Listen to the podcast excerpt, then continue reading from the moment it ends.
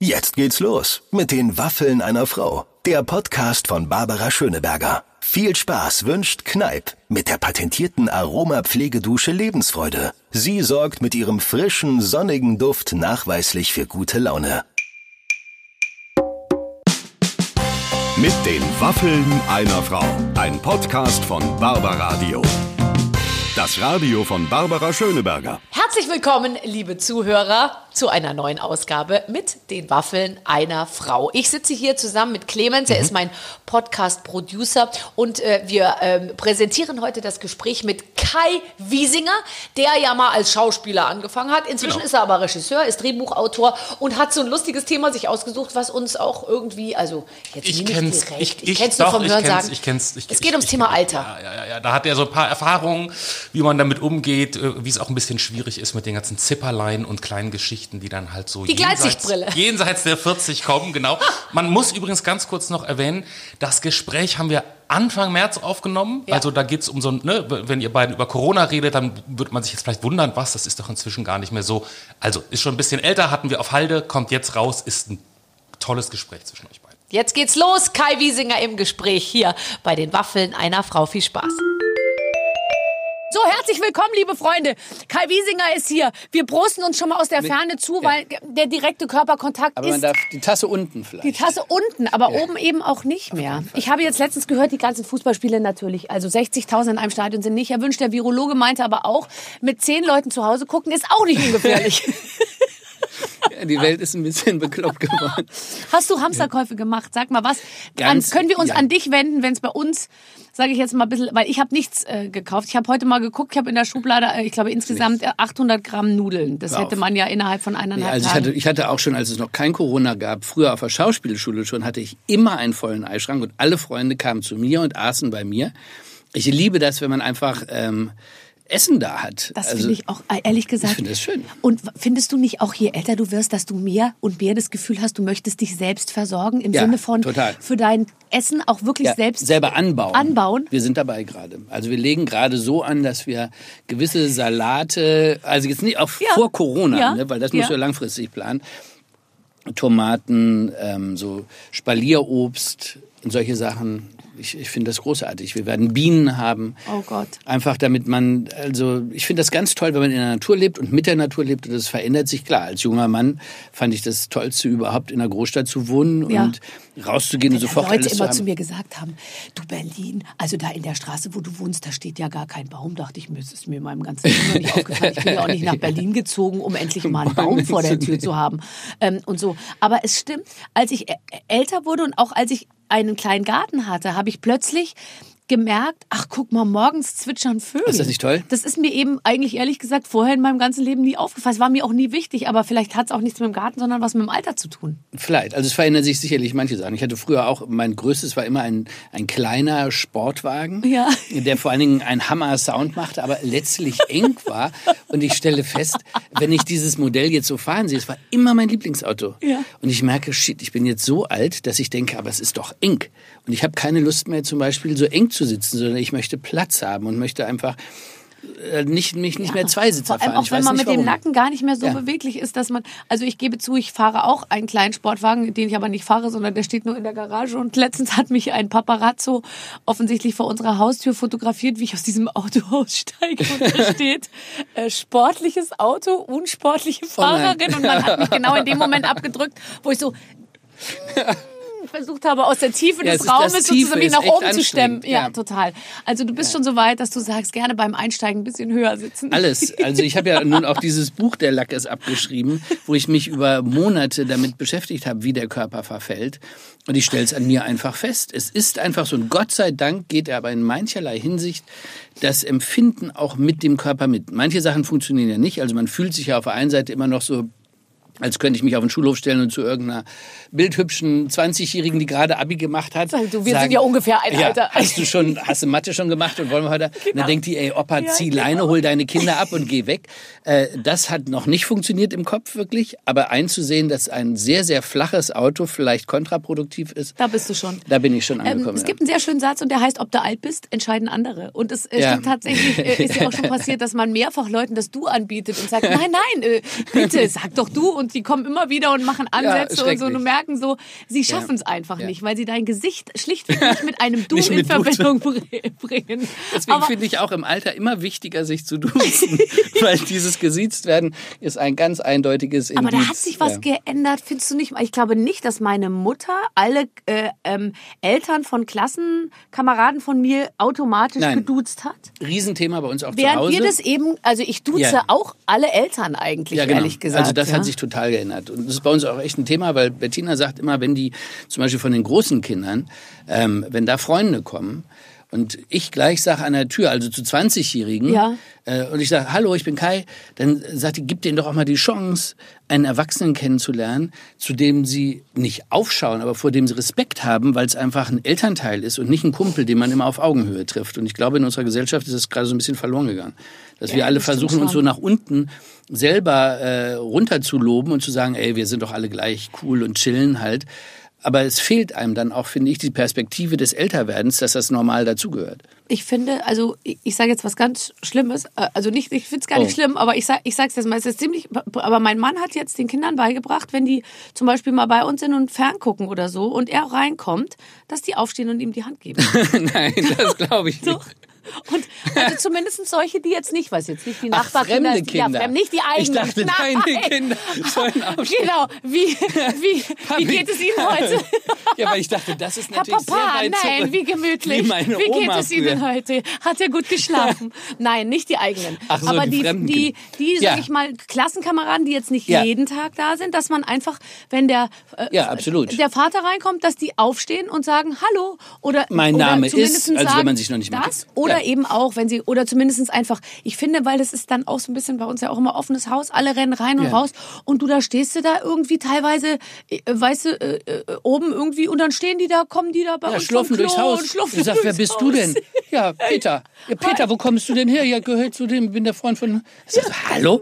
Das Ja, das war früher nicht so. Nee, das stimmt. Also ja, es war nicht alles besser, aber manche Sachen, ich finde schon, dass eben diese so manche Werte einfach komplett verloren gehen und das ist auch schade um manche Sachen. Ja, wir denken immer, es ist alles toll, wenn wir jetzt alle gleich sind, aber ich glaube, am Ende ist es nicht toll. Aber wir wollen es ja auch. Wir machen es ja auch gleich, weil wir ja auch, ich Ja. meine, ich, ich sag dann auch immer jetzt, äh, du musst mal die und die Musik hören, das ist viel cooler und so zu meinen Kindern und und und Ja, äh, das und- finde ich, und so. man muss man hört zeigen. ja auch so ähnliche. Ja. Aber es ist ja schon alles sehr ähnlich. Also es ist schon, ich meine, wir tragen die, ich teile mir mit meinem Sohn die Schuhe. Jetzt geht's noch. Also Ja, jetzt ich möchte nicht sagen, er- das sieht man, aber das sieht die, die, sich, da- die haben auch schon. Fußball gespielt, die her, Schuhe, wie ich das so sehe. Ja, wollte ich sagen. Fußballspielen kaputt gemacht. Und ähm, der trägt auch schon mal mein Sweatshirt und ich habe ehrlich gesagt auch schon mal seine Jacke angehabt und so. Und da denke ich mir irgendwie, was, was bleibt denen denn dann auch noch irgendwie, gell? Ja, Also aber ich finde das auch. Also zum Beispiel, ich höre ja fast ausschließlich Radio Bob. Und äh, mein einer Sohn will am liebsten immer Energy hören. Ja. Und das ist dann, äh, dann sage ich, okay, ein Lied kriegst du, aber dann spiele ich dir auch wieder richtige Musik vor. Mhm. Und ich finde es total wichtig, dass die auch lernen. Äh, Ja. Sag ich, ja, ist natürlich alles Quatsch, ist alles Geschmack. Aber ich finde schon, dass es äh, schön ist, wenn man da einen ähnlichen Geschmack entwickelt und auch auf Sachen zurückgreifen kann, die wirklich gut produziert und gemacht sind. Und ich finde vor allem auch toll, dass man mit einer bestimmten Musik auch seine Eltern in Verbindung bringt, zum Ja. Beispiel. Also das, Klar. Ich, ich finde ganz toll zu sagen, ich höre jetzt das und das Lied, weil das hat meine Mutter immer gehört oder, oder so, ja? Ja. Dass man eben da sich auch, dass ich da nochmal irgendwie so eine neue Welt Ja, man kann auch eröffnet. gemeinsam auf Konzerte gehen, weil man es einfach. Ja. Ich finde es cool, dass mein, also ich höre wirklich nur Heavy und Rock und Metal. Ja. Und das hören unsere Kinder, also zumindest die großen Mädchen auch total gern. Du hörst die- Heavy, Rock und Metal. Ja, und kann dabei sogar einschlafen. Das finde ich immer faszinierend. Das ist meine eine Tochter, die macht immer sehr gerne so Playlists Ja. auf Spotify und ähm, macht da immer lauter neue Sachen rein, die ich dann im Flieger höre und denke, ach, das hast du aber wieder toll gemacht. Und dann, ich mag nicht, wenn die nur schreien, also wenn es nur so, ja, sondern Ja. ich finde schon schön, wenn eine Melodie erkennbar ist, aber im Grunde genommen bin ich totaler Fan davon. Und dann merke ich, da kann ich richtig schön im Flieger so einpennen, wo ich denke, äh, komisch, für andere ist das total äh, Das, laut ist, und das nervt erschreckend. mich schon, wenn neben mir einer sitzt und hat die Kopfhörer drin und hört so eine Art, solche Typen wie du. Ja, ich weiß nicht, ich habe so Kopfhörer ich glaube, durch, ich, durch, ich denk denke mir, immer, die hören das nicht. da? Ich denke, die hören das. Ich weiß nicht, ich habe so ganz dicke Dinger, die angeblich den Schall absorbieren. Aber ich denke auch, ich muss das mal wem anders aufsetzen, weil ich finde auch das wahnsinnig nervig, wenn ich von anderen was höre. Nein, überhaupt nur kennst du das, wenn du immer nur diese diese so bestimmte Frequenzen Horror, irgendwie natürlich. Die, aber, ach, das ist ja interessant. Bist du als, äh, als Kind schon auf Heavy Metal Konzerte Nee, gegangen? ich, nee, als Kind noch nicht. Ich war früher komplett Alice, Gianna Nannini. oh Gott. Und so, also Alice hing bei mir alle Oh. Cover, weil ich die Frau so schön fand. Und Ja, dann die war Gianna toll. Nannini und ich mochte das alles sehr. Ist Alice jetzt auch schon fast 80 wahrscheinlich? Ja oder? gut, aber das geht halt an keinem vorbei und das ist ja auch tröstlich. Aber dann, äh, weil das angefangen hat, ist wirklich, als ich kleine Haie gedreht habe, werde ich nie vergessen, saß ich mit Jürgen Vogel in einem BMW, weil er keinen Fahrer haben wollte, wie man hatte normalerweise einen Fahrer, Ja. der dich zum Set gefahren Und hat. Jürgen hat gesagt, ich und Jürgen hat gesagt, nein, ich will lieber selber ein Auto haben. Und deswegen war halt damals wahnsinnig cool. Er hatte also irgendwie so ein Dreier BMW. Und ich stand mit ihm vor dem Hotel, wo wir alle äh, untergebracht waren, in München. Und er hat mir Metallica vorgespielt. Aber und das finde ich auch. dem Tag habe ich nie wieder was anderes gehört. Und seitdem, und äh, Metallica ist ja sozusagen noch eine Soft-Version von allem, was sagen, dann ist ja Schmuse, ist äh, Schmuserock. Schmuserock. Aber ab dem Tag habe ich nie wieder, also ich höre jetzt mal gerne nostalgisch, wenn Alice irgendwo, also das kriegst du ja im Radio, hörst du das nicht mehr. Nee. Aber da denkst du natürlich nochmal, ich bin so 16, was ja einfach nur so eine Erinnerung ist, die schön ist. Aber was, wo sind die Italo Superpops, die Italo Superhits? Meine Eltern hatten, hatten eine Platte und da, da rannte so eine Frau, sehr körnig, grobkörnig fotografiert mit so einem Bikini und einer italienischen Flagge am Strand entlang und machte so einen Sprung. Und da war von äh, ähm, Antonello Venditti bis hin zu Alice und äh. Gianna Nannini und alles war da drauf. Das war so toll. Das ist irgendwie, ich glaube, seitdem es an jeder Ecke Italiener gibt, ist es weniger geworden. Ach, meinst du in den 80ern, weiß da war früher war das über doch so- jeden Italiener so Da zu war doch noch, hey, wollen wir mal nur Pasta essen gehen? Irgendwie, es gibt einen Italiener. Das stimmt. Weißt du noch, ja als mehr. Rucola und Mozzarella die Ja. deutsche Küche erobert Natürlich. haben? Wir, wir waren ja dabei. Ja. Wir waren ja, wir haben ja schon gelebt zu einer Zeit, als es sozusagen noch nicht jeden Tag. Einen Chinesen gab es in Hannover, also zumindest als ich in Hannover gelebt habe als kleines Kind, Ja. war, wollen wir mal chinesisch essen gehen? und dann haben alle gesagt, na, die essen Hasen, die essen Hühnerfüße, die essen Hunde, das machen wir nicht. Aber es war ein Happening. So eine Nudelschale, so eine komische Suppenschale mit völlig fremdartigen Löffeln. Ja, Das und damals halt wusste man noch nicht, warum einem das Herz so schnell schlägt, wenn man aus dem Chinesen rausgeht. Heute weiß man, dass das Glutamat, setzt einem Glutamat, etwas ja. zu. Ich finde, Kai, bei dir, der Lack ist überhaupt nicht ab. Aber das Ja. ist ein gutes Thema, finde ich, der Lack ist ab. Ich muss dir eine lustige Geschichte erzählen. Fiel mir gerade, als ich nochmal über dich so recherchiert habe. Ich habe letztens mit Marie-Louise Marjan zusammengesessen, ja. Und die wird ja nun jetzt 80. Und Was? die Mutter Beimer. Im Ernst? Ja. Crazy. Und die Mutter Beimer sagt, sagte zu mir auf die Frage, wann haben wir uns denn das letzte Mal gesehen? Und ich so, ah, das ist auch schon ein paar Jährchen her, da waren wir auf so einer Gala. Und dann sagte sie, aber wir sind immer noch hier, weil uns alte Schlachtrösser, die bringt so schnell nichts um. Und dann dachte ich mir, entschuldige bitte, ich bin, ja, also, ich bin noch fünf Jahre ich jünger. habe gerade ein Kind bekommen, so ungefähr, ja. Also, äh, ja, Ja, ja, die Perspektive verschiebt sich halt so ein bisschen. Ja, wann hat sich angefangen, die Perspektive zu verschieben? Also ich glaube, das ausschlaggebende Moment war wirklich die Tatsache, als ich feststellte, dass ich, meine Frau kam rein und ich las in einem Buch und ich kriegte sie nicht mehr scharf. Also nicht, weil ich, weil ich, weil wir zu lange zusammen waren, sondern weil ich merkte, mein Auge brauchte eine Zeit so zu fokussieren, bis das, also vom Buch nach da vorne Ja. und wieder zurück war plötzlich ein Akt. Und das habe ich vorher nicht festgestellt. Und dann dachte ich erst, irgendwas stimmt mit mir nicht. Und dann habe ich das aber weiter verfolgt, also weiter an mir beobachtet. Und das war echt der erste Moment, wo ich so gedacht habe, jetzt kommt irgendwas auf einen zu, womit ich echt nicht gerechnet habe. Und das war so Mitte 40. Und das hat sich leider kontinuierlich so fortgesetzt Ja. und, Und- auch und im Ende ganzen nicht Körper. Nein, ein Ende ist nicht absehbar. Doch, na klar, es ist leider ein Ende sehr absehbar im Grunde genommen. Aber nicht dieser Entwicklung, sondern der, der totale Verfall. Ich glaube, man muss einfach einen Weg finden, damit irgendwie äh, humorvoll und aber auch ehrlich umzugehen. Ich denke, das Dürfste ist, was wir tun können, ist so zu tun, als wenn es nicht so wäre, sondern immer so weiterzumachen. Ich glaube halt, man muss sich innerhalb der eigenen Referenzgruppe bewegen. Genau. Dann ist es, finde ich, total aushaltbar, wenn du in Total. deinem Umfeld, ich meine, alle, ist es wirklich lustig. Ich meine, jetzt innerhalb der letzten drei Jahre, alle haben jetzt agieren jetzt mit der Problematik, wohin mit der Lesebrille, ja? Ja. Gestern habe ich also mit einer zu tun Ja. gehabt, die hat so eine Lupe umhängen, die war so ganz und hatte so ganz große, tolle einen Ausschnitt und so und da baumelte diese Lupe und sie meinte, diese Lupe fände sie viel sexier als diese blöde Brille.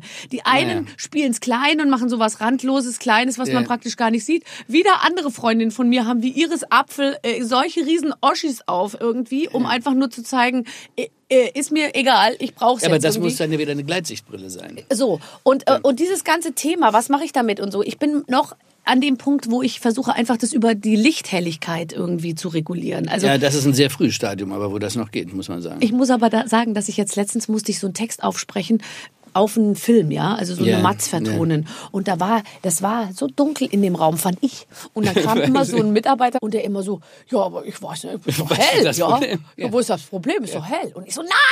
Äh, Ich wurde dann so richtig sauer auch, weil ich da jedes Mal irgendwie immer dann auch so, so Buchstaben, ich war mir nicht sicher, ist es ein L oder ein I und so, ja, weißt du, und so. Und dann habe ich so gesagt, ich brauche hier Licht, ich brauche hier mehr Licht und so. Ich verstehe das nicht. Und dann hat er gesagt, ja, ja, ich mache jetzt hier nochmal, aber eigentlich ist das ein heller Raum und so. Und ich so, nee, ich brauche das heller. Und dann kam mir einer und hat mir dann so, so ein bisschen Augenrollen ein Handy reingebracht, womit ich mir das dann so voll Ach, ausgeleuchtet das habe irgendwie. Aber und zum Beispiel ging's. bei meinen Kindern ist es, die gucken, die lesen winzige Buchstaben auf einem für mich nicht geöffneten Handy. Das sieht schwarz aus, das ist für die hell genug. Die Buchstaben sind so klein, dass ich das nur als eine graue Masse erkennen kann.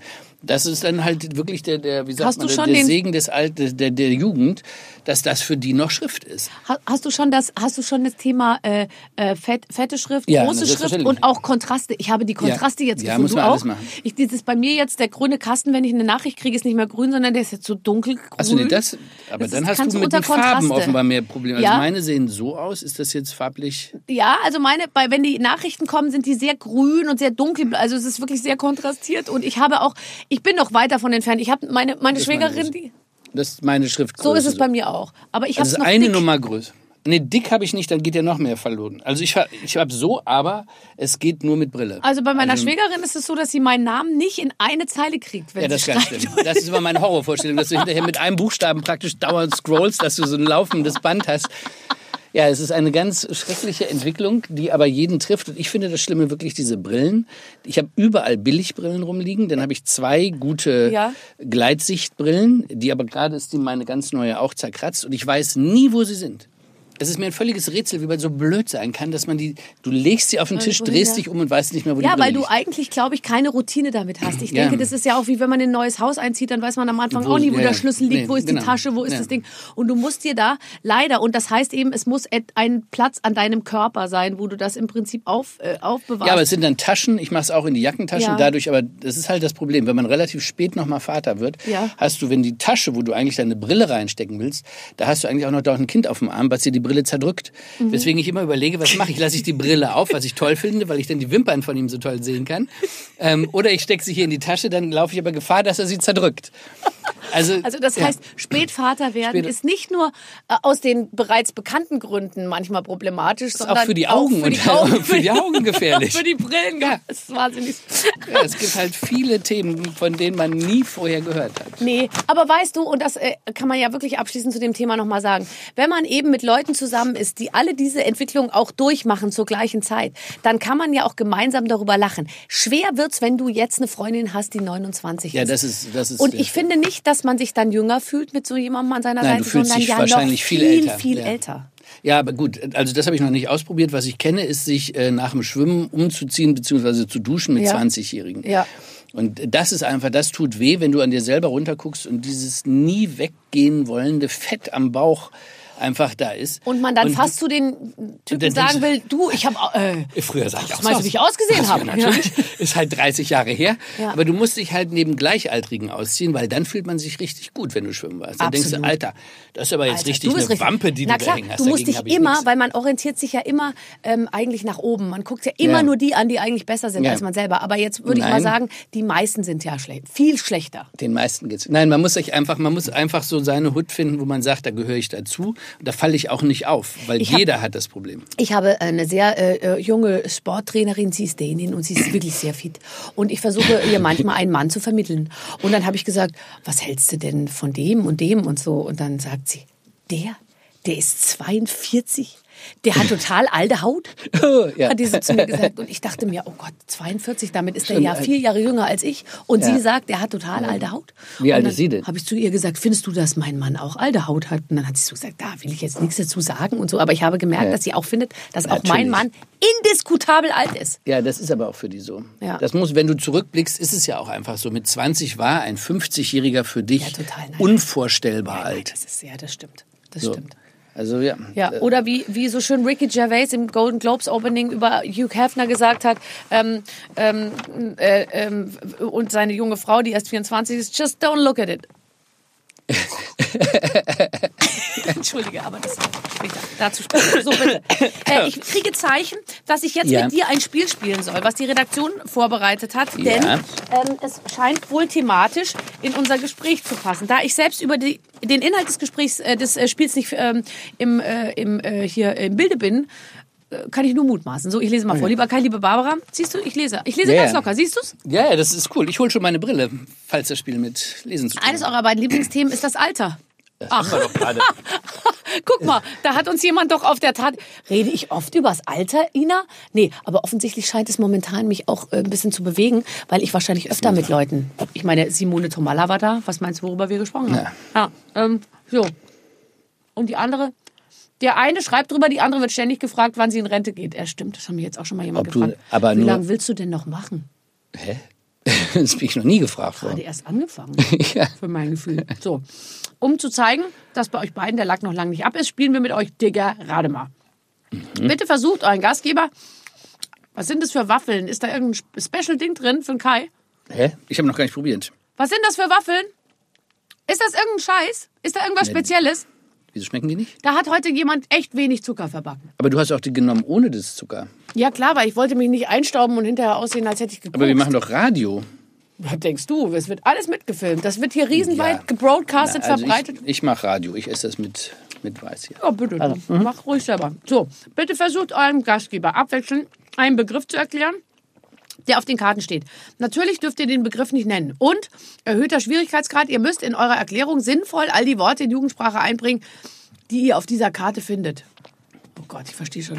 Aber kann denn der Zuhörer, was hat denn der Zuhörer jetzt davon? Also jetzt pass mal auf. Du kriegst Okay. jetzt mal die Hälfte der Karten und ich nehme die Hälfte der Karten. Du Gut, dass du die Brille. Du bist dabei ja die. Gastgeberin. Okay, ich soll dir jetzt was, was erklären. Ah, jetzt habe ich es verstanden. Okay. Also, also pass auf, Digga. pass auf, Digga. In, äh, ähm, da wo, ähm, äh, da, äh, da wo, wo, wo, das ist ein großes, Babysprache oder Nee, ist ein großes Haus, worum es geht. Und ähm, das ist eine echte Urinparade darin, kann ich dir sagen. Eine was Parade? Ähm, eine Urinparade. klingt, klingt eigentlich ganz geil. Eine Urin. Ein großes Haus. Ja, eine Urinparade äh, findet da äh, jeden Tag ganz schön drin statt. Ja, das, das wäre auch ganz Falsch? lustig. Nee. Nee. aber da sind ziemlich viele Pflaster-Porsche auch vor der Tür äh, geparkt. Ähm, und die da drin wohnen, die sind alle friedhofsblond. Was sind denn Pflaster-Porsche? Ich bin zu alt, Pflaster um Porsche. Jugendsprache zu kennen. Pflaster Porsche ist sozusagen, oder ist sowas, was, was, was kein echter Porsche ist, sondern was man vor sich herschiebt. Oh mein Gott. Also die Da Pflaster drin sind Porsche. alle blond. Es ist. Friedhofsblond. Friedhofsblond. Könnt ihr die Pausen, wo ich überlege, kann man rausschneiden, ne? dass man denkt, ich antworte dass spontan Zeit das trägt. Weißt du, ich finde, man muss auch nicht die Leute immer so zuballern mit Quatschen, nee. Wörtern. Die freuen sich auch über ein bisschen Ruhe. Es ist ein großes Haus. Ein sehr großes Haus, da wohnen viele Leute, die sind alle friedhofsblond.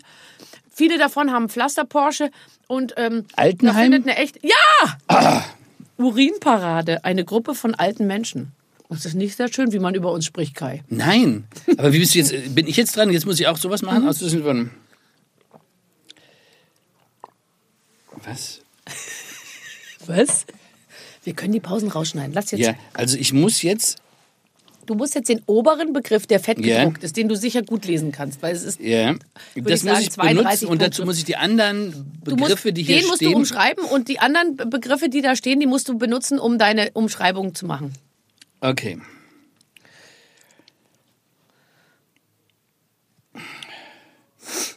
Okay. Wenn man eine Tinderella äh, ähm, klar gemacht hat und man dann brexitet, das machen nicht nur Larrys, sondern auch schlaue Menschen. Wenn sie, ich darf auch andere Worte benutzen, oder? Natürlich, alles. Also es geht um den Begriff, was hat man, Ja. wenn man eine, es könnte eine Tinderella sein, Ja. Mhm. auf jeden Fall Brexit man, nachdem man das einmal gemacht hat. Ja? Und ich finde, dazu muss man kein Larry sein, sondern am besten nicht in einer festen Beziehung. Okay, das heißt ein äh, Seitensprung. Ja, so ja? ähnlich. Also äh, Tinder-Date. nein, aber es findet nur, es findet nicht oft statt, sondern es ist einmal Sex? Nee, Wie schade. Nein, nein, also es hat mit Sex zu tun. Nein, Ja. es ist Sex, aber es ist halt eine spe- spezielle Art von. Ah, eine spezielle Art von Sex. Also so, äh, nee, mehr an der Häufigkeit gemessen Ach mit so. diesem Partner. äh, One-Night-Stand. Ja. Wow! So, jetzt Meine pass Güte, auf. ist aber ein Jetzt bin, ich bin dran. Pass auf, Ja, nächstes. Also, ähm, warte. Ähm, Ach, du suchst dir eine Karte ja, ich suche aus. mir eins aus. Warte mal. Pass auf, hier. Ähm, oh Gott, das, das wird immer schwieriger. Warte, warte, warte, warte. Okay. Internet-Eier. Also wenn einer... Es gibt Leute, die haben nur Internet-Eier, verstehst du? Also die, die haben keine echten Eier im echten Leben, sondern die haben Internet-Eier. Und, und weil sie nur Internet-Eier haben, machen sie Sachen nur im Netz, ja? Also da trauen sie sich eben zu kommentieren. Und wenn sie dann, und wenn ganz viele, die nur Internet-Eier haben, kommentieren, Mobbing? ähm, dann ergibt es äh, ein, eine, eine bestimmte Sache, ähm, die dazu... Shitstorm. Ja! Oh, das war aber gut. Und ich hatte, das war richtig gut. das war toll erklärt Und und, ich toll hatte geraten. aber toll geraten, aber ich hatte den Niveau-Limbo äh, noch nicht eingebracht. Das ist nämlich der Abfall des Niveaus und den Tweef, ein Streit über Twitter. Also wenn man Beef hat bei Twitter, dann äh, ergibt sich alles toll. Also mal, wie halt alt bin ich denn, dass ich diese ganzen Worte nicht kenne, um ehrlich zu sein? So, jetzt sage ich dir ein ganz einfaches Wort. schwierig. Ja? Das ist ein total gediegener Tag, an dem man einfach rumoxidieren kann und äh, napflixen kann, so viel man will. Und das geht nur an so gediegenen Tagen. Weil sonst. Sonntag. Ja. Son Sonntag. Siehst du? Ja. Wir sind doch jünger. Nett. Wir sind, weißt du, es stimmt nicht, was man sich über uns erzählt. Nein, Wir wir rehabilitieren sind ganz uns hier normale Schritt für Schritt. Leute. Jetzt pass auf, jetzt geht's Ja. los. Ähm, du, in der Rentner-Bravo habe ich letztens wieder gelesen, gerade jetzt in dieser Jahreszeit passiert's unheimlich toll. Red Nose Time äh, ist angesagt äh, für, für, für ganz viele. Und ähm, da ist natürlich auch Popelalarm angesagt, weil alle sind von der gleichen Sache betroffen. Es ist eine ganze, es ist eine, also Äh, alle. du meinst nicht Erkältung? Ja, aber es ist noch schlimmer Grippe? als eine, ja und es ist aber sozusagen alle haben es. Corona? Es ist momentan nee, es ist ähm, es ist ähm, es ist eine ganze also Epidemie. ja, aber äh, oh, Epidemie ist ja so ein schlechtes Wort. Ja, ähm, ähm, also es ist sozusagen denk mal ans Wasser, ans Meer. Ein Was Fall, ein? Wasserfall, eine Flut, Nee, eine, ja, Ebbe, eine, Flut, eine, nein, eine Bakterienflut, ein, großes Ding, was kommt? Eine Welle, Ja, eine Grippewelle. Die, ja, Die Grippewelle. Fantastisch. Tolles Spiel, vielen Ein Dank. tolles Haben wir Spiel. verstanden. Super. Sehr, vielen, sehr vielen. Dank. Können wir noch mal äh, mit Howard Carpendale machen, würde ich sagen. Ja, kommt der gleich? Ich esse noch ein Stück von seinem Kuchen hier. Ja, Ich was bitte nicht so viel, weil der hat immer sehr viel Hunger, wenn er kommt. Ähm, wenn du, wenn du hast letztens übers, übers, äh, übers Scharfstellen deiner Frau äh, gesprochen, ähm, die ist ja von sich aus scharf, aber du kriegst sie manchmal nicht mehr scharf, was ein Augenproblem ist. Ja. Optisch. Optisch. Aber nur an das liegt an der Distanz. Ja, Sie klar. als Person selbstverständlich. Selbstverständlich, mega scharf. Wo du natürlich keine Probleme beim Scharfstellen hast, Achtung, Überleitung, ist beim Fotografieren, weil da hast du einen Knopf. Machst du das noch? Echt nicht? Ehrlich gesagt, ich komme überhaupt nicht zum Fotografieren mehr. Weil ich so viel schreibe. Ähm, und äh, ich habe immer so Phasen im Leben. Ich mache äh, nix halb und ähm, mache manchmal auch leider viele Sachen und dann alle ganz. Aber irgendwann muss man auch sagen, man muss jetzt äh, Prioritäten setzen. Und da ich einfach, seitdem ich die, die Serie Der Lack ist abgeschrieben und gespielt und inszeniert habe, ähm, habe ich gemerkt, dass ich halt äh, schreiben kann. Dann habe ich eben das Buch geschrieben äh, zu Der Lack ist ab, was ja eher auch ein medizinischer Ratgeber ist. Und schreibe aber gerade, entwickle eine Serie, schreibe demnächst ein neues Buch und ähm, habe einen Film geschrieben. Also ich bin die ganze Zeit mit Aber Schreiben. ist das nicht toll, Ich dass man es. sich so unabhängig macht? Ja. Weil ich finde, als Schauspieler sitzt man ja, ich meine, du bist ja, konntest dich ja nie beschweren, hast ja immer zu den Top-Leuten gehört, aber trotzdem ist es ja doch so, dass man immer davon abhängig ist, dass einer anruft und sagt, Na willst klar, du mal vorbeikommen? ja. Und es sei denn, du drehst Ja, deine Filmchen dann. selber. Aber, Genau. aber wenn man, wenn man schreibt, ist man, kann man selbst bestimmen, wann man arbeitet. das. Ich finde, das ist was ganz Tolles. Ja, und du, du wirst halt auch so überrascht von dem. Also ich gehe halt ins, ins Büro oder wo auch immer. Ich äh, Ja. Mhm. habe auch ganz viel auf dem Wasser geschrieben, zum Beispiel, auf dem Boot. Ähm, du, ich gehe da hin und weiß selber nicht, was passiert, sondern du wirst überrascht von dem, was in deinem Kopf Das ist mir ein Rätsel. plötzlich. Ich so werde das nie verstehen, wie man schreiben kann. Es ist mir ein Rätsel. ich Ich, kann sehr gut das. schreiben, so so äh, so so Texte, aber also tatsächlich ein Gespräch und so. Dafür braucht man ja auch eine Geduld und ein ähm, so eine Vorstellung und man braucht ja auch Fantasie, wie dann so eine Handlung einfach Fahrt Ja, also aufnimmt. ich bin auch nicht so der Dramaturgenkönig, der jetzt sagt, wenn du den Plot da hast, dann musst du das dann da wieder und was weiß ich wieso. Davon habe ich ein ein bisschen Ahnung. Aber insgesamt finde ich halt das Tolle, wenn du so deiner Fantasie so freien Lauf lassen kannst und einfach bereit bist, dich auf das einzulassen, was du ja auch von deinem Kopf, von deinem ganzen Leben geschenkt kriegst. Du sitzt dann da und hast dieses furchtbar leere Blatt oder diese leere das Seite dem alleine würde mich paralysieren. Ja, Ich es ist würde, auch manchmal- Ich ist würde, auch- es ist ja. finde ich das frustrierendste. Du glotzt auf so ein Blatt und da ist nichts drauf und du weißt, Ja, dann ich musst muss du einfach das jetzt anfangen. Dann musst du anfangen. Dann musst du, und wenn der erste Satz Mist ist, dann weißt du aber, ich habe was, woran ich arbeiten kann. Das ist immer noch besser als ein leeres Blatt. Da. Ja, das stimmt. Und dann habe ich das halt gut, wenn ich die Serie schreibe, das ist natürlich sehr dialoglastig, Gespräche zwischen Mann und Frau, dann muss ich eigentlich mir nur ein Thema, was ich mir vorher überlegt habe, äh, zu dem ich dann schreiben möchte, und dann muss ich ja bloß hören, was äh, in meinem inneren Ohr. Bettina zum Beispiel sagen würde. Und da Ja, brauche ich bloß ein Stichwort zu sagen. ganz genau, dann weiß ich ganz ja. genau, wie das losrappelt. Und ähm, da muss ich eigentlich nur mitschreiben, was dann äh, so passiert. Schreibst du auch mit so Situationen deines Lebens, wo du dir denkst, das ist jetzt so lustig, das muss ich mir kurz notieren? So ein, so ein Nee, Ich leider nicht. Ich, manchmal nehme ich mir das vor. Also ich habe es einmal im Baumarkt erlebt, dass ich an der Kasse stand und da war ein Dialog von Menschen, wo ich gedacht habe, das kann sich kein Mensch ausdenken. Der ist so absurd und so gut und lustig. Ja. Das habe ich wirklich aufgeschrieben und auch an einer Stelle benutzt. Ja. Aber ansonsten passiert es eigentlich eher, dass ich mich, mich erinnere und es einfach...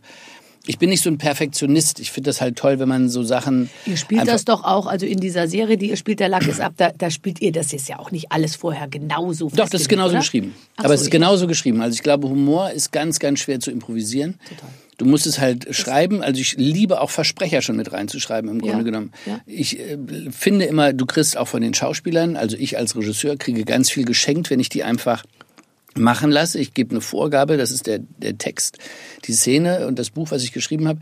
Aber dann sage ich nicht, das musst du so betonen oder so oder was weiß ich. Nein. Sondern du guckst halt hin und guckst, was, was passiert von dem Menschen, weil der da ist. Mhm.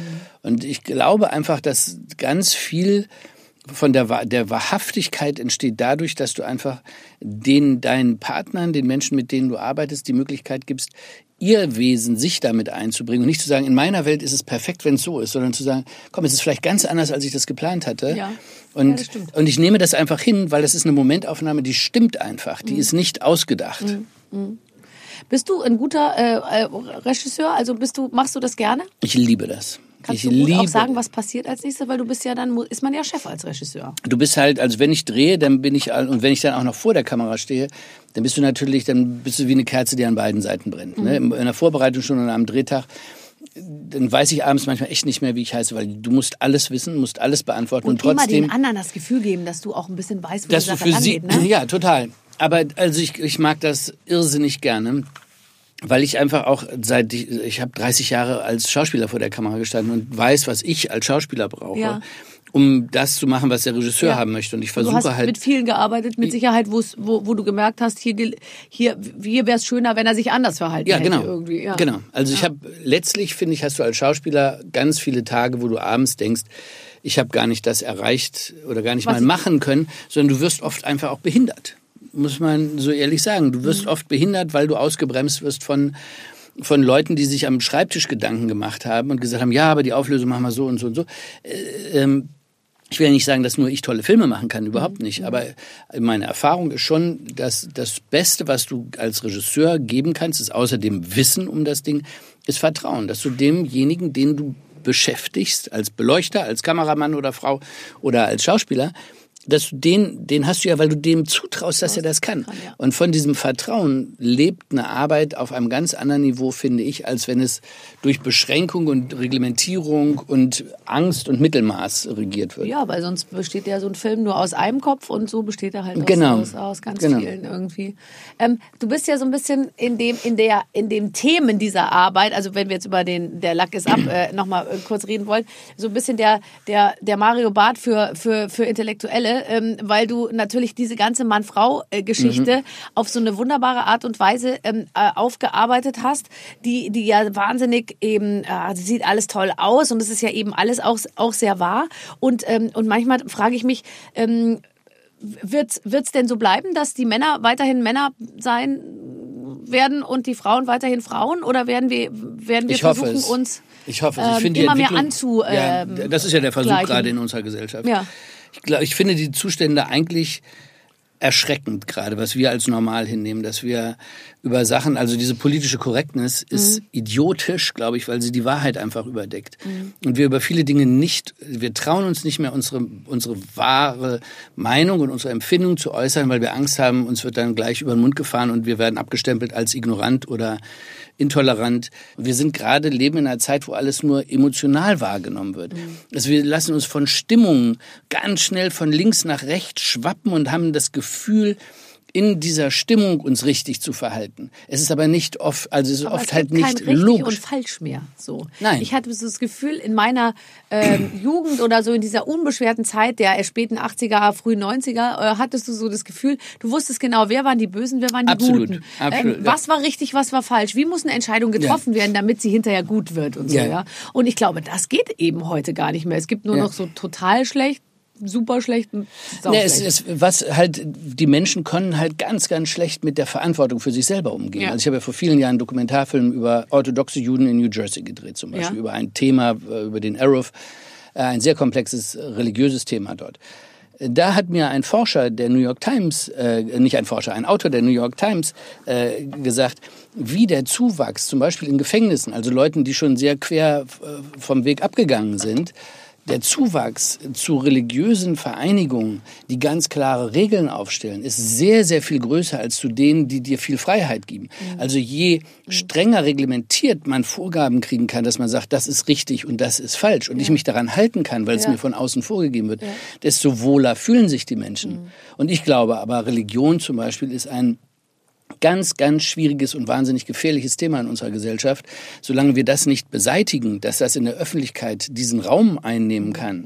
Ähm, glauben kann ja jeder, was er will. Aber ich glaube, solange Religionen noch diese Macht auf unserer Welt haben, können wir uns über Klimawandel, was weiß ich, wie Gedanken machen, so viel wir wollen. Es wird nie das funktionieren, das dass wir an einem Strang ziehen.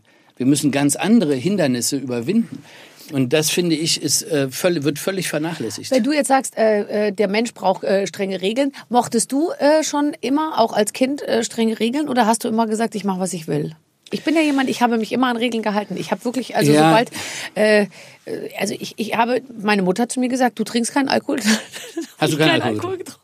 Das ist aber lieb. mich gar nicht zu Wenn das immer so klappt, ist natürlich Dann hat meine Mutter Eltern. auch noch gesagt, und rauchen tust du auch nicht. Und dann hast du nicht ich auch geraucht. nicht geraucht. Ach Gott, wie lieb ist das denn? Ja. Und hat die gesagt, schreibst du eine Aber Eins? und schau, hast- wie weit ich es Ja, gebracht Wahnsinn. habe. Weil Wahnsinn. ich eben auch mich so Gehört gut hast. Immer, ja, Ja. ich so gut gefolgt habe.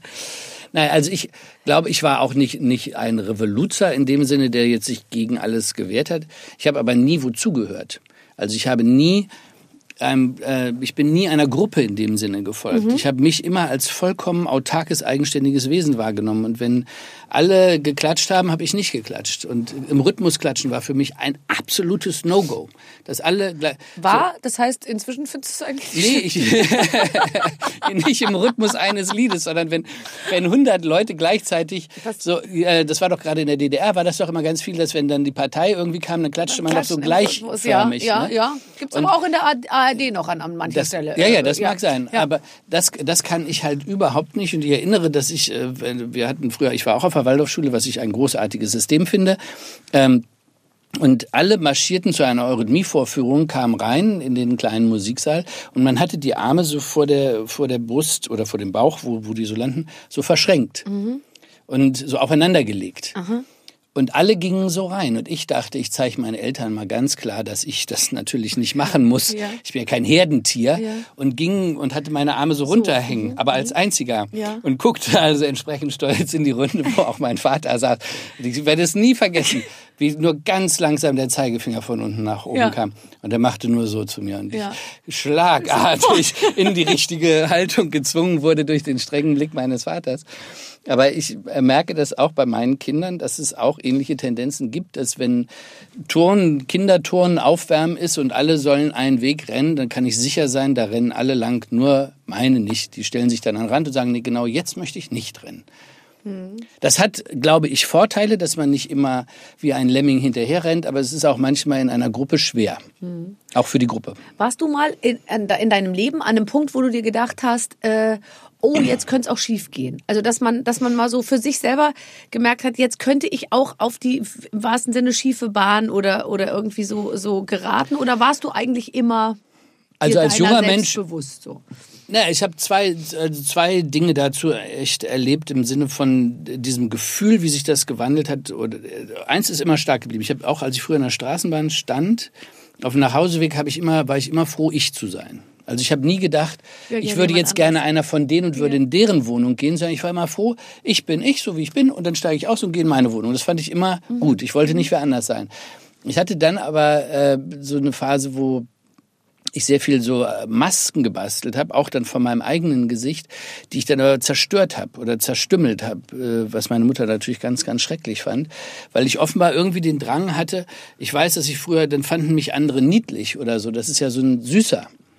Ich war nicht, ich war nicht, da dachte ich, ich muss Narben haben, ich muss, ich muss kaputt aussehen, damit ich irgendwie anders wahrgenommen werde. Man ist auch immer auf der Suche nach Tiefe, finde So. ich so als. Jugendlicher. Man Und dann will ja ich, immer das noch wär's. Abgründe haben. Ja, und das hatte ich halt nicht. natürlich Ich war nicht. einfach nett. Ne, ich war Ja. nett, weil meine Mutter kaufte Lacoste-Hemden, weil man die besser waschen konnte.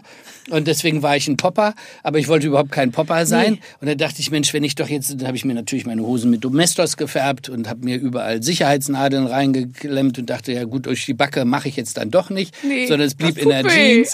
Und da habe ich das halt mit Masken gemacht. Also ich hatte dann natürlich dieses, aber es ist, glaube ich, äh, Ich hatte hat das auch in so Teenager einer. Zeit, dass man einfach die ganze Zeit denkt, ähm, erwachsen sein heißt eben so äh, Kanten haben Ja. und Tiefe und auch so Abgründe und, und vor allem auch Traurigkeit. Und ich habe immer ähm, äh, das große Drama meines Lebens, was ehrlich gesagt ein ziemlich kleines Drama ist, dass ich immer dachte, ich müsste so geheimnisvoll äh, und eben stumm sein, ja. Ja. Und äh, ich habe da tatsächlich auch mal ein gelungen. Lied äh, drü drüber geschrieben, weil ich, ich wollte immer diejenige sein, die eben auf so einer Party oder halt in so einer Gruppe halt immer so ein bisschen am Rand sitzt und so, äh, so melancholisch aus dem Fenster guckt und sich so poetische Gedanken macht. Und ich war aber immer vorne, weißt du, Ja. äh, grelles T-Shirt und am lautesten und immer Klappe Ja. auf und so. Und ich habe es bis heute nicht geschafft, mich aus dieser Position irgendwie wegzuarbeiten, bis ich irgendwann auch meinen Frieden damit gemacht habe. Ich glaube, das kannst du auch nicht. Also ich glaube, man ist so. Ja, Dass ja. du, ganz viele Sachen sind dir einfach in die Wiege gelegt. Man kann sicherlich versuchen, an sich zu arbeiten. Ich wäre eben gerne manchmal so wie du. Ja. Dass ich denke, ich bin so ein Front-Row-Man, der überall hingeht und sofort Aber du bist der mitsingt. schwarze Rolli, der im Hintergrund steht und Ich, ja, ich bin leider der, also es hat mich oft auch, jetzt habe ich heute auch wirklich toll. schwarze Rolli an, ich wollte auch nicht mehr schwarz, ich will weg, du bist schon blau.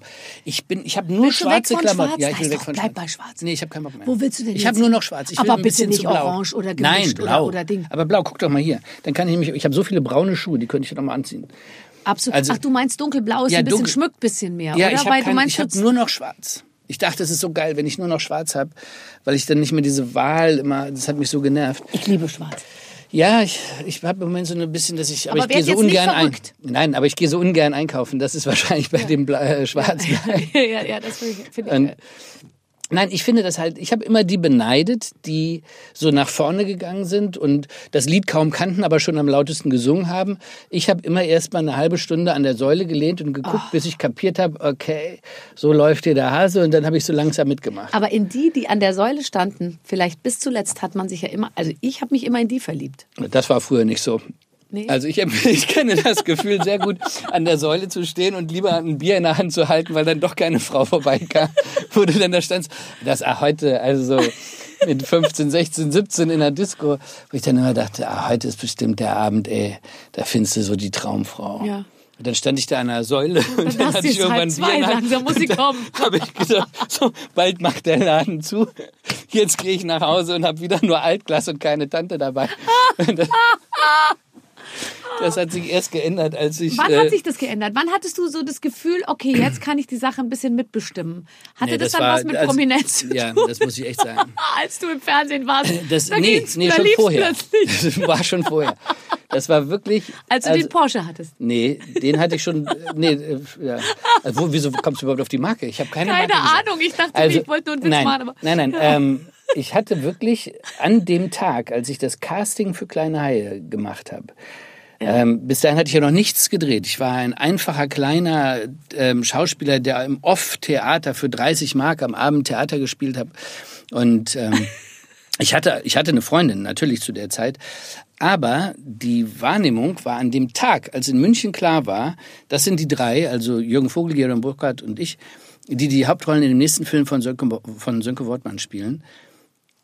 Es war wirklich wie im Film dann, ja. von heute auf morgen. Lief's. Du konntest immer, du hast jeden, du konntest machen, was du wolltest. Du hast, die standen da Schlange. Aber daran sieht Und man doch das- mal, dass das eine, es ist Total eine Haltung pervers. und eine Ausstrahlung, oder? Ja, aber es ist auch einfach ein Wissen darum. Ich habe mich beworben bei allen Agenturen. Ich wollte, ich kam mir nicht mal zum zentralen Bühnenverein ZBF früher, wo ich vorsprechen wollte, dass ich jetzt ein verfügbarer Schauspieler bin. Ja. Und die Ich haben mir, so weit, dass ja, du die haben mir über Jahre, die haben mir über Jahre gesagt, ähm, nein, nein, sie haben mir immer gesagt, ich könnte nicht kommen. Sie stellen gerade um auf EDV. Es steht alles voller Kartons. Ah, da sind die übrigens immer noch mit beschäftigt. Ja, so, und dann haben die gesagt, nein, Sie können nicht kommen, hier steht alles voller Kartons. Und dann habe ich immer gesagt, das gibt's doch nicht. Dann habe ich dieses Casting gekriegt. Da hat mich eine Frau hin vermittelt, Sabine Schroth, die Casting-Agentin. Die hat mich dahin vermittelt. Ich habe das bekommen, die Rolle. Nächsten Tag haben mich vier Agenturen angerufen. Sie, dich hätten mich vorgeschlagen. Sie wollten mit verdienen. Und ob ich mich nicht mal vorstellen wollte und was weiß ich, wo ich gesagt habe, was ist das für eine Welt, ja? Da hatte ich noch nicht mal bewiesen, dass ich das kann. Es war nur die Option im Raum. Also von daher bin ich da sehr, sehr... der Duft des Erfolges sozusagen war da schon also, zu vernehmen. Ja, total. Ja.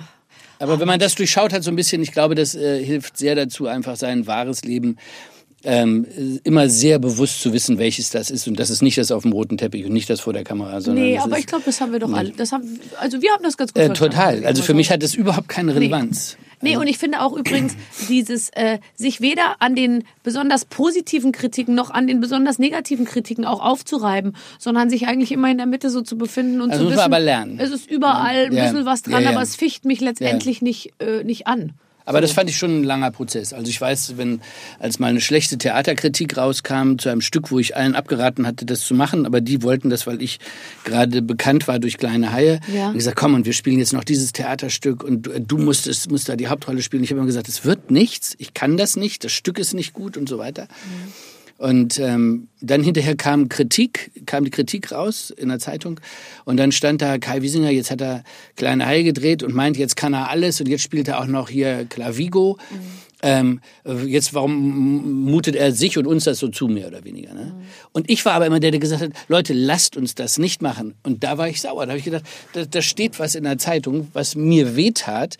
Äh, und ich fühlte Und mich völlig ungerecht behandelt. Vorher, ja. Und dann kann man es auch, man hat dann oft so einen Erklär, äh, Ja, dann denkst Zwang, du- gell? Man möchte da anrufen Ja. und sagen, ich, ich sag euch jetzt mal, wie es wirklich Genau. war. Aber es hat dich doch vielleicht darin bestärkt, dass du eben sagst, ich höre auf mein Bauchgefühl. Ja, total. Also mir macht das auch nichts mehr jetzt. Also nicht mehr so viel wie früher natürlich, wenn da irgendwas steht, was nicht der, der Wahrheit entspricht. Ich versuche mich da, ich versuche es erstens gar nicht zu lesen und zweitens versuche ich mich davon nicht mehr beeindrucken zu lassen, weil das einzig beeindruckende ist doch meine eigene Familie und wie ich mit denen bin. Ja. Und wenn da alles gut ist, ist doch alles gut. Und die, also die Bettina war hier vor, vor einem Jahr. Die hat sich so positiv über dich und deinen Das Körper geäußert.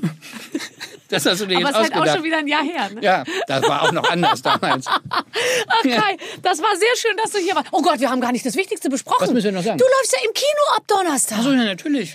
Tatsächlich mit Takeover. Ja, du hast mit den Lochis gedreht, sag mal. Ja, hör auf, ja. Die Und haben, was die haben du, den einen Vater? Bodyguard. Jeder von Spielst du denen den hat- Vater? Na, natürlich, ich spiele den Sohn. Nein, natürlich spiele ich den Vater von den beiden. Ja. Und es ist eine sehr, sehr schöne Familiengeschichte, finde ich. Ich habe den Film gerade schon gesehen. Ja. Hat mir großen Spaß gemacht. Spielt alles im Europapark. Äh, Ach, das Rust. ist ja lustig. Das ist ja Und, lustig. Da ähm, treffen sich die beiden und die treffen sich und tauschen Genau, ihr das ist so, Leben. so doppeltes Lottchen. Ja, ja. Und ähm, was natürlich für unsere Kinder am beeindruckendsten war, ist, dass ich in der Achterbahn sitzen bleiben durfte, um immer wieder oh zu Gott, fahren. Ist das toll. Und wie fandst du es? Ja, also nach dem dritten Mal hatte ich echt so schlabberige Knie, wo du denkst, okay, ich habe nicht mehr dieses, dieses Bauchgefühl, dieses komische, wenn es so hochkommt, wenn du das erste Mal so Wenn man runtersackst. denkt, dass man es nicht Ja, aushält. ja, genau. Und das weißt du nach dem dritten Mal, weißt du, okay, jetzt kommt wieder dieser Runtersacker. Aber wenn du dann aussteigst, ist es schon so, dass ich dann auch froh war, wieder draußen zu sein. Und ich glaube auch so ganz tief drin ist es nicht das Beste für den Körper. Also ich, Ich glaube, nicht. es ist, ich, ich das glaube, es ist okay äh, irgendwie, aber vielleicht geraten auch Dinge aus dem Gleichgewicht in, in In dem Alter drin. natürlich, wenn Nein, das hat nichts mit Bindegewebe nicht mehr so fest Nein, hör doch auf. Sachen so verrutschen. Unser Bindegewebe, lieber noch gut? Kai, ist noch richtig, richtig gut. Na gut. Letztens hat mein Masseur Juan zu mir gesagt, du hast so eine schöne, feste Haut. ja, toll. Wirklich. Ist sie makellos. Ist und es dann dachte ich mir, makellos. gut, wenn er jetzt die Jalousien hochmacht, dann... dann Aber vom Gefühl. Vom Gefühl. Das war aber auch wichtig. so, diese Nachricht wollte ich noch mitgeben zu Ende dieser Sendung. Ach Gott Ich sei Dank habe ich das noch untergekriegt. Ja, ich hab die danke. ganze Zeit. Du meinst es mit deiner Haut? Ja, natürlich. Ja, süß, ich habe immer, wann, wann reden wir denn mal über deine Ja, Haut? ja, eben. Weil ich hatte mir das vorgenommen, das heute einmal zu erwähnen und Ja. Gott sei Dank ist mir gegen Ende noch gelungen. Ich hätte dich sonst drauf angesprochen. Ja, wie das schön ist schön. Ja. Also Kai, vielen Dank, dass Barbara, du hier bist. ich danke sehr herzlich. Grüße zu Hause. Ja, würde ich sagen. Tschüss. Vielen Dank, liebe Leute. Vielen, vielen Dank. Das war Kai Wiesinger. Aber ähm, ich sitze immer noch hier mit Clemens, unserem Podcast-Producer. Äh, wir, wir haben tatsächlich inzwischen einen bunten Strauß der guten Laune, den wir anbieten können an Gästen. Einfach einen deutschen Promi sich vorstellen, Ja. äh, bei uns nachgucken, haben wir garantiert. Er war schon da. Natürlich. Und, und nur um das mal zu sagen, in der Barbaradio App gibt es ja nicht nur jede Menge äh, fantastischer Podcasts, da gibt es ja auch noch jede Menge Musik zum Beispiel. Tatsächlich, einen kompletten Radiosender von dir, vielleicht wissen das Leute gar nicht. Weil Ja, den Entschuldige bitte, ich habe natürlich das alles, äh, was wir hier machen, unser, unsere kleine Gesprächssendung, die ist ja letztendlich aus dem Radiosender rausgenommen. Das Ganze heißt Barber Radio und kann als App heruntergeladen werden, kann aber auch auf der Website gehört werden. Und da, und das da jetzt wirklich keine Ausreden mehr, gibt es Musik für jeden. Ja, wir haben vom. Schmuse-Kanal Musik bis hin zur Sportmusik, die dich anpeitscht, bis hin zur perfekten Putzbegleitungsmusik, alles im Angebot. Also einfach mal reinschauen oder runterladen, ist selbstverständlich kostenfrei. Und dafür gibt's ziemlich viel gutes Angebot. Lieber Clemens, es war schön mit dir. Dankeschön mit dir. Ähm, ich, bin, äh, ich bin nachhaltig beeindruckt von Kai Wiesinger und äh, ja, freue mich aufs nächste Mal. Dann gibt's wieder einen tollen neuen Gast, genau in einer Woche. Bis dann. Mit den Waffeln einer Frau. Ein Podcast von Barbaradio. Das Radio von Barbara Schöneberger. In der Barbaradio App und im Web. barbaradio.de